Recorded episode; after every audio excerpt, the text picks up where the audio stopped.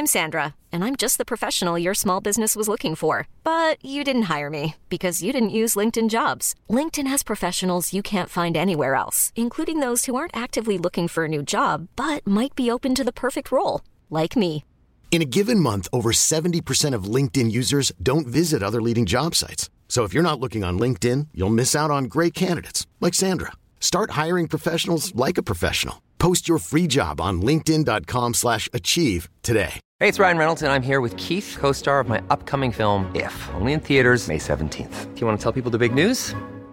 All right, I'll do. Sign up now and you'll get unlimited for $15 a month and six months of Paramount Plus Essential Plan on us. Mintmobile.com slash switch. Upfront payment of $45 equivalent to $15 per month. Unlimited over 40 gigabytes per month. Face lower speeds. Videos at 480p. Active Mint customers by 531.24 get six months of Paramount Plus Essential Plan. Auto renews after six months. Offer ends May 31st, 2024. Separate Paramount Plus registration required. Terms and conditions apply if rated PG. Hey there, it's Michelle Norris. I'm host of a podcast called Your Mama's Kitchen. When I travel, I'm usually looking for a way to find a taste of home when I'm not at home. And one of the things I love to do when I am at home is entertain. And Airbnb allows me to do that. When I was in California recently, I rented a house that had a great kitchen. And when we were sitting around the table, we're all thinking, we're in someone else's house. Someone could be in all of our homes as well. If you have a home, but you're not always at home, you have an Airbnb. Your home might be worth more than you think. Find out how much at airbnb.com/slash host. Buenas noches, bienvenidos al Criminalista Nocturno.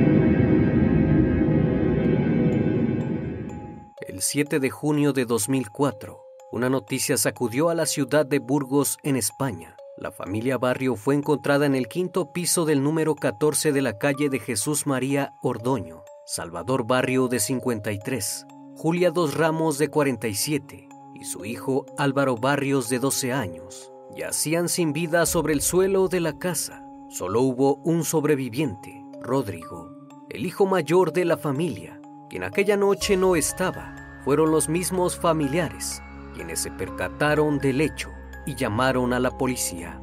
Esto luego de que no respondiera ninguna de las llamadas telefónicas. Cuando el cuerpo policíaco se hizo presente, lograron encontrar una escena perturbadora. Bienvenidos a Archivos sin resolver. Aquel día, los tíos de Salvador quienes vivían en el cuarto piso del mismo edificio quedaron extrañados al no tener noticias sobre la familia. Habían quedado de verse en un lugar, sin embargo, nunca llegaron. Ante la ausencia, decidieron acudir al departamento para ver si todo andaba bien. Ante la sorpresa del hallazgo, decidieron llamar al 091 para reportar el crimen. Salvador había sido asesinado en la cocina del domicilio. Fue encontrado debajo de la mesa, rodeado de un charco hemático, con un total de 50 heridas con arma punzocortante. Posteriormente, Álvaro estaba situado en el pasillo contiguo a la puerta de su habitación. Su cuerpo presentaba 32 puñaladas. Y finalmente Julia fue hallada en el dormitorio conyugal, pegada a la cama matrimonial, con 17 puñaladas.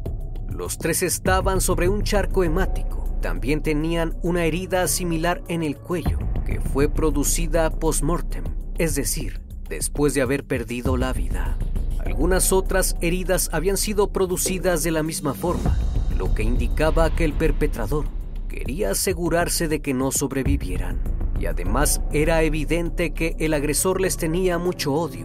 Algo que llamó la atención de los investigadores es que la puerta no tenía ninguna señal de haber sido forzada, así que rastrearon el piso para encontrar algún indicio. La familia vivía en el último bloque compuesto de cinco alturas. Algo que llamó la atención es que la puerta que conducía a la azotea estaba abierta.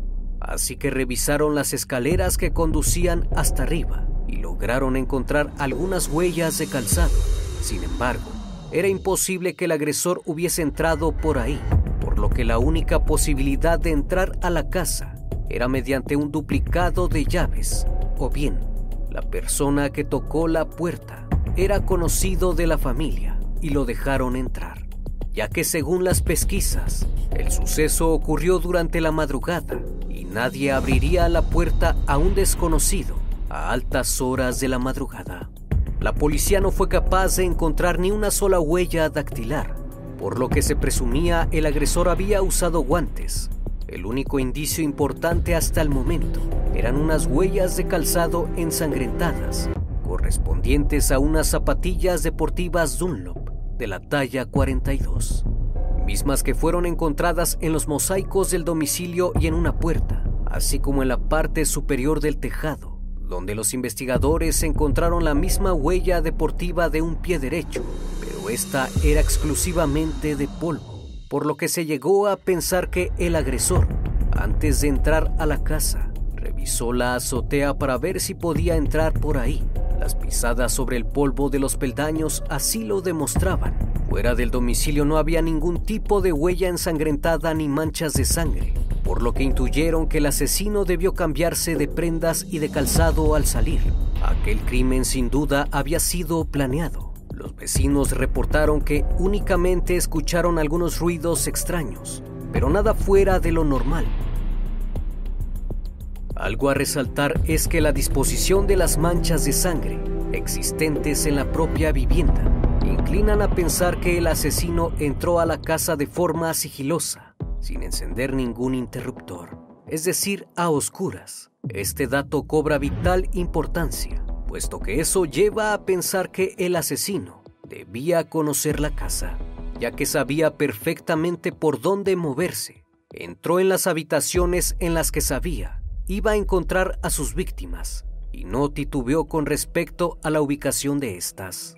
En un principio, las autoridades creyeron que se trataba de un robo, pero luego de revisar la casa, las pertenencias estaban intactas. Posteriormente se creyó que posiblemente se trataba de un caso de violencia doméstica y que el agresor o agresora se habían quitado la vida después de acabar con el resto de los integrantes. Pero las heridas en los cuerpos, el número de puñaladas y el hecho de que se hubiera cometido con un arma blanca descartaron esta teoría, pues ninguna de las heridas resultaron autoinfligidas la policía empezó a buscar pistas, pero por desgracia, nadie había visto ni oído nada. En el cuarto piso inferior al de las víctimas, vivían Domitila y Pepe, los tíos de Salvador, quienes precisamente ese día estaban ausentes y no podían aportar alguna información. También en el piso quinto colindante al de la familia Barrio residían una pareja de ancianos sordos, quienes no pudieron precisar nada relevante. Buscaron en todos los contenedores de basura para ver si podían encontrar la ropa o el calzado. Incluso removieron la basura en el vertedero municipal, pero lamentablemente no encontraron nada. Y el único hijo sobreviviente de la familia, Rodrigo, el hijo mayor, no se encontraba entonces en el lugar, puesto que se hallaba a 80 kilómetros del sitio, en un internado donde estudiaba.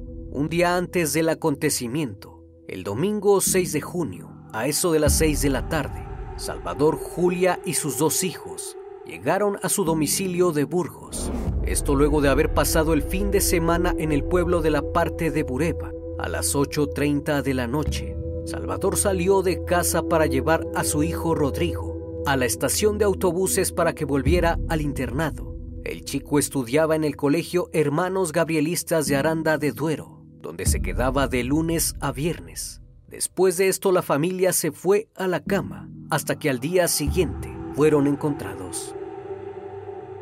Fue entonces que luego de semanas, tras recabar los testimonios de vecinos y familiares que conocían a la familia Barrio, se empezó a formular la hipótesis de que el móvil del crimen pudiera ser económico, puesto que Salvador era dueño de varias propiedades y tenía buen poder adquisitivo. La familia vivía en La Bureba, una pequeña localidad al norte de la provincia de Burgos, donde el padre de familia era un agricultor de los más importantes y donde además era alcalde pedáneo del ayuntamiento. Habitualmente los fines de semana acudía a su propiedad en la ciudad, donde los cuerpos fueron encontrados. Además de tener muchas propiedades, Salvador también poseía mucha maquinaria. El hombre era un sujeto muy dedicado a la labranza y a la cosecha de cereal y girasol. El día que fue encontrado, tenía agendado ir a recoger una cosechadora que había comprado por más de 120 euros.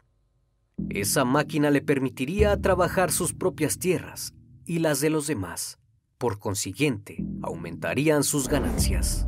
Según las declaraciones de los familiares más allegados, Salvador había pagado mediante una transferencia bancaria parte del costo de la máquina, pero tenía pendiente pagar el restante aquel día, por lo que se especuló que quizás alguien conocía aquel detalle y pensó que tal vez Salvador tenía el dinero en su domicilio. Sin embargo, aquel móvil de robo no encajaba con lo encontrado en el lugar y las familias de las víctimas no podían comprender quién y por qué asesinaría a los barrios. Días después del crimen, surgió una nueva pista. Al día siguiente de que Salvador y su familia fueran enterrados, alguien por la noche pintó en el panteón una serie de insultos hacia Salvador, con algunas frases como te lo mereces, por lo que la policía de la Guardia Civil fotografió la escritura y comenzaron a realizar pruebas grafológicas a los habitantes de aquel lugar. Luego de unos días, el autor de aquella pintada de tiza fue identificado y detenido. Se trataba de Ángel Ruiz, un individuo con problemas mentales que se presumía podría ser el autor del crimen. Sin embargo, luego de interrogarlo, se pudo comprobar que el día de los hechos se encontraba en el pueblo, por lo que fue dejado en libertad. Luego de meses de investigación, las autoridades aún no tenían nada claro. ¿Quién por qué y para qué asesinarían a la familia. Se sabía que Salvador no tenía enemistades, era un hombre tranquilo, que solo se dedicaba a trabajar. El ensañamiento con que fueron atacadas las víctimas habla de que el agresor había actuado movido por el odio, por un deseo de venganza. Si alguien hubiese querido acabar con su vida, lo hubiera podido hacer en los campos donde trabajaba sin embargo, prefirió elegir el complejo de apartamentos, ingresando a altas horas de la madrugada, sabiendo que los vecinos de abajo no estarían y que la pareja de ancianos era sorda. Todo esto y los indicios recabados en el lugar de investigación indicaban indudablemente una perfecta planeación. Sin lugar a duda, el asesino quería acabar con la familia y les tenía tanto odio que fue capaz de asestarles por lo menos 90 puñaladas, por lo que este crimen no fue al azar. Las investigaciones posteriores indicaron que fue imposible que le hayan abierto la puerta al agresor, ya que Salvador y su familia fueron agredidos mientras dormían, por lo que es un hecho que el perpetrador tenía llave y además debía conocer perfectamente a la familia Barrio y sus movimientos. Con todo esto, el rango de sospechosos se reduce a un núcleo más íntimo y familiar. Fue entonces que los investigadores comenzaron a sospechar sobre el hijo mayor de la familia y el único sobreviviente, Rodrigo. Según algunos testigos, el chico no se llevaba bien con sus progenitores y tenía celos de su hermano menor, debido a que cuando Álvaro nació, sus padres se enfocaron más en él sus padres dedicaban gran parte de su tiempo a cuidar la salud de su hijo, pues había nacido prematuro y necesitaba mayor atención. Por consiguiente, Rodrigo se sintió desplazado y abandonado. Los celos hacia su hermano fueron en aumento y su carácter comenzó a ser reservado. Sus calificaciones en la escuela bajaron y los enfrentamientos con los padres fueron subiendo de nivel, al grado de que en una ocasión el chico amenazó con golpear a su madre debido a que éste no quería estudiar ni trabajar. su padre decidió que Rodrigo estudiaría en un internado fuera de casa y fuera de la ciudad, hasta que mejorara en sus calificaciones y en su comportamiento, lo cual el chico no tomó nada bien, sintiendo que sus padres lo habían desplazado. La psicóloga del centro educativo donde estudiaba aseguró que Rodrigo le tenía rencor a sus progenitores debido al poco afecto que le demostraban. Julia, su madre, por su parte, se la pasaba cuidando de Álvaro en el departamento de Burgos, donde residían de lunes a viernes. Al llegar los fines de semana, Julia conducía hasta Bureba para reunirse con Salvador, pues él trabajaba todo el tiempo en el campo y en algunas ocasiones Salvador era el que viajaba para estar con ellos en Burgos.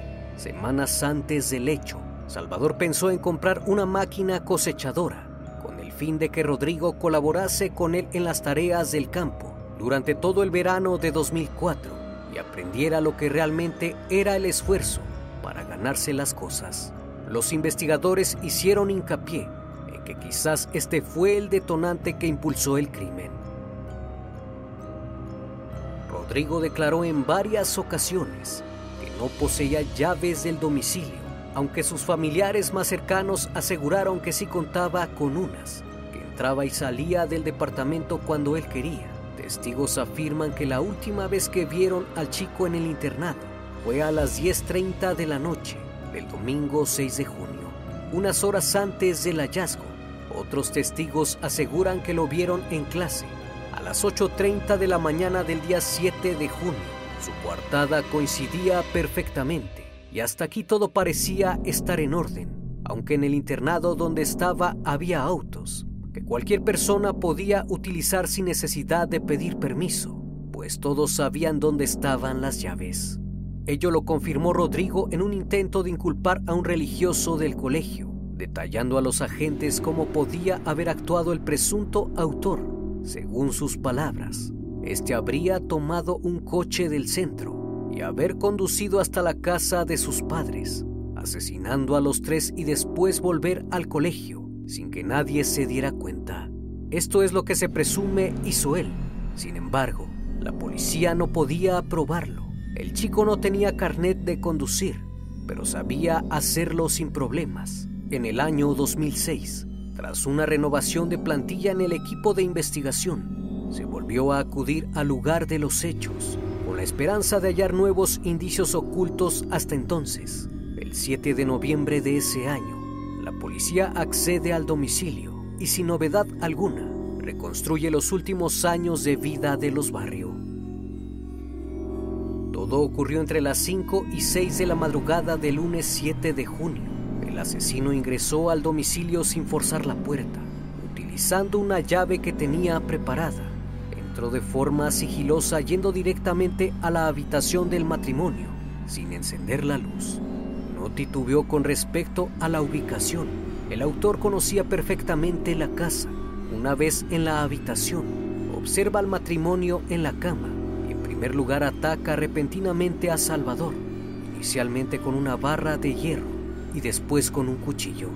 Una vez que el agresor pensó había acabado con el hombre, se dirige hacia Julia que se encuentra aterrorizada por lo sucedido y comienza a agredirla en 17 ocasiones. La mujer ni siquiera trató de defenderse y quedó a los pies de la cama. Finalmente realizó un corte en su cuello y cuando el atacante consideró que había acabado con ambos, se dirige a la habitación del hijo pequeño Álvaro, quien presa del pánico únicamente atinó a ponerle seguro a su puerta y esconderse debajo de la cama. El agresor sabe que la puerta solo tiene pasador, por lo que simplemente da una patada para abrirla, dejando plasmada en ella la huella de su zapatilla.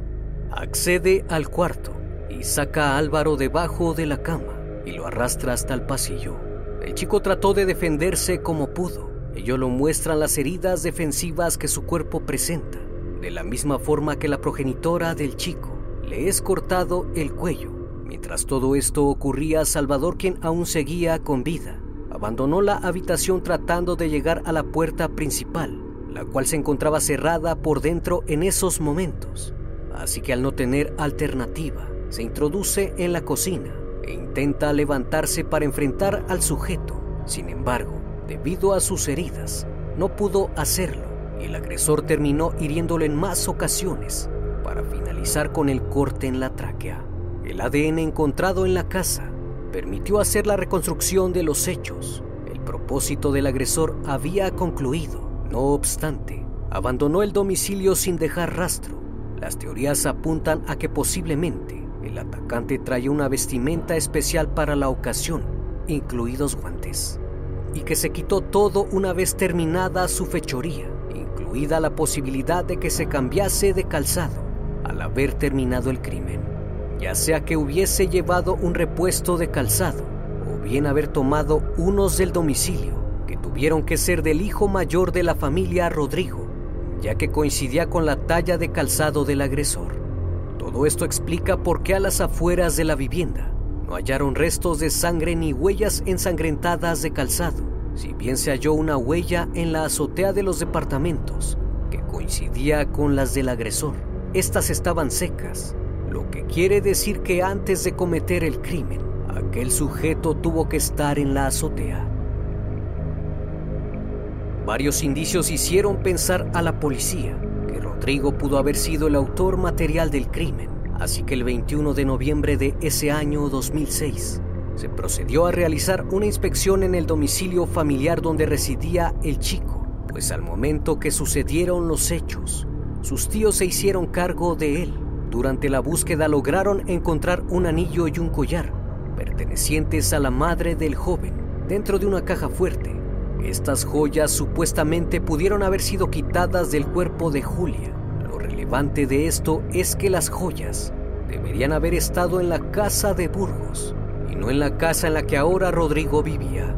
Por si fuera poco, en enero de 2007, el grupo de investigadores acudieron al lugar de los hechos para recabar unas supuestas colillas de cigarro para extraer el ADN, las cuales fueron olvidadas en la inspección ocular. Al llegar a la casa se dan cuenta que alguien ha entrado ahí sin avisarles y que no suficiente con eso, ha desplazado cosas de su lugar de origen. En noviembre la puerta del dormitorio matrimonial se quedó abierta, pero en enero aparece cerrada y con el seguro. Los retretes se habían vaciado al cortarse el agua, mientras que uno de ellos es descubierto con el depósito hasta arriba. Los roperos de las habitaciones habían sido dejados abiertos, pero en enero se hallaron cerrados. Alguien había entrado nuevamente sin forzar la cerradura. En la azotea se encontraron un total de 19 colillas. De entre ellas, 7 pertenecían a la marca Chesterfield. En algunos cigarros no aparece ADN, es decir, alguien había prendido los cigarros únicamente para que se consumieran. Sin embargo, en una colilla se encuentra perfil genético de Rodrigo. Esto hace sospechar que alguien cambió las colillas para que no se encontrara ADN. Los vecinos manifiestan que solía subir a la azotea a fumar y hasta este momento todo concordaba. Sin embargo, al revisar sus primeras declaraciones en el año 2004, luego de ocurridos los hechos, él había manifestado que consumía la marca de cigarrillos Lucky. Incluso le dijo a los oficiales que debajo del lavabo del baño había una caja de los cigarros que consumía, y efectivamente era cierto. No obstante, uno de los investigadores revisó a detalle la caja, algo revelador. La fecha en que fueron fabricados era posterior al crimen. El número de serie fue enviado al fabricante en Alemania, quien proporcionó la fecha en la que fue vendida en España. Es decir, el chico estaba alterando las pruebas. De igual forma se lograron encontrar unos dibujos en la vivienda. Todos ellos reflejaban conductas agresivas. En uno se ve un dibujo compuesto por una guillotina, un cuerpo y un hacha junto con unos pasos ensangrentados y una horca con una escalera. Y junto a ese dibujo se encontró un Cristo con heridas en la frente, nariz, cuello y manos. El hallazgo resultó perturbador e hizo creer a la policía que indudablemente este chico era el responsable. Es así que la investigación dio un giro de 180 grados ahora se sitúa a Rodrigo como el principal sospechoso del crimen de su familia. El 12 de junio de 2007, Rodrigo Barrio fue detenido por la policía, como posible autor del crimen. A la hora de exponerle sus derechos como detenido, los agentes que había presentes dijeron que Rodrigo ni se inmutó, como si ya se lo esperara, demostrando tener una personalidad extremadamente fría. Pero la detención no resultó como los investigadores esperaban, pues el juez consideró que no existían pruebas de la autoría de los hechos que pudieran eliminar la presunción de inocencia de Rodrigo, debido a que las pruebas obtenidas hasta la fecha de la detención no pasaban de ser simples indicios y no evidencias, por lo que fue puesto en libertad en las siguientes 72 horas, al no existir nada concluyente. Después de esto, y al no tener ninguna prueba sólida, el caso se fue enfriando y no hubo más noticias, hasta que en el año 2014 se reactivó el caso con un nuevo sospechoso. Se trataba de Ángel Ruiz, el mismo que hace años había sido detenido por pintar el lugar donde fue enterrado Salvador. El hombre fue juzgado por haber asesinado a Rosalía Martínez el 25 de agosto de 2011 en La Bureba. El acusado atropelló con un auto robado anteriormente a la anciana de 85 años y ocultó el vehículo en un garage de un vecino el cual no utilizaba. Esto luego de que ella lo viera ingresar a robar a su casa. Fue el propio vecino que encontró el vehículo un año después. Los daños en el auto y el ADN coincidían con los de Ángel Ruiz. De este modo fue detenido y encarcelado por ello en el año 2014. Lo que lo llevó a ser sospechoso fue que en su casa lograron encontrar una colección de llaves ajenas, una de ellas, la del despacho de Salvador Barrio. Después del hallazgo, los investigadores sospecharon que quizás él había robado algún duplicado de las llaves del apartamento de Burgos y por consiguiente él los había asesinado. Además de que unos testigos recuerdan que en distintas ocasiones se les vio discutir por cuestiones de algunos terrenos. Sin embargo, el modus operandi es muy diferente al de la familia Barrio en Burgos. En este caso, el agresor protegió su identidad y aseguró su huida. Pero en el caso de Rosalía Martínez, no protegió su identidad y dejó una cantidad considerable de indicios en el vehículo. Por consiguiente, estamos hablando de dos sujetos completamente diferentes, que nada tienen que ver entre sí. Hoy en día las autoridades aún no han conseguido pruebas de que Ruiz estuvo implicado en los asesinatos. Y el caso sigue sin resolverse. Y todas las líneas de investigación siguen abiertas. Una de las cosas que llamó la atención en la detención de Ángel es que llevaba consigo varias prendas de ropa y zapatillas deportivas, lo cual puede facilitar un cambio rápido, lo que hace pensar en lo que se cree hizo el asesino de la familia Barrio. Como cada noche, estimado público, agradezco su compañía.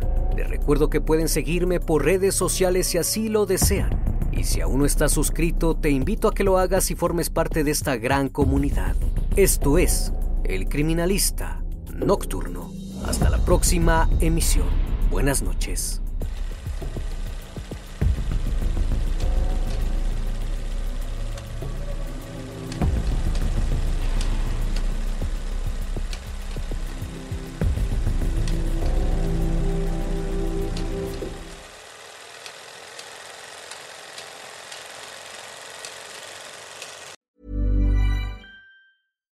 Hi, I'm Daniel, founder of Pretty Litter. Cats and cat owners deserve better than any old fashioned litter. That's why I teamed up with scientists and veterinarians to create Pretty Litter. Its innovative crystal formula has superior odor control and weighs up to 80% less than clay litter. Pretty Litter even monitors health by changing colors to help detect early signs of potential illness. It's the world's smartest kitty litter. Go to prettylitter.com and use code ACAST for 20% off your first order and a free cat toy. Terms and conditions apply. See site for details.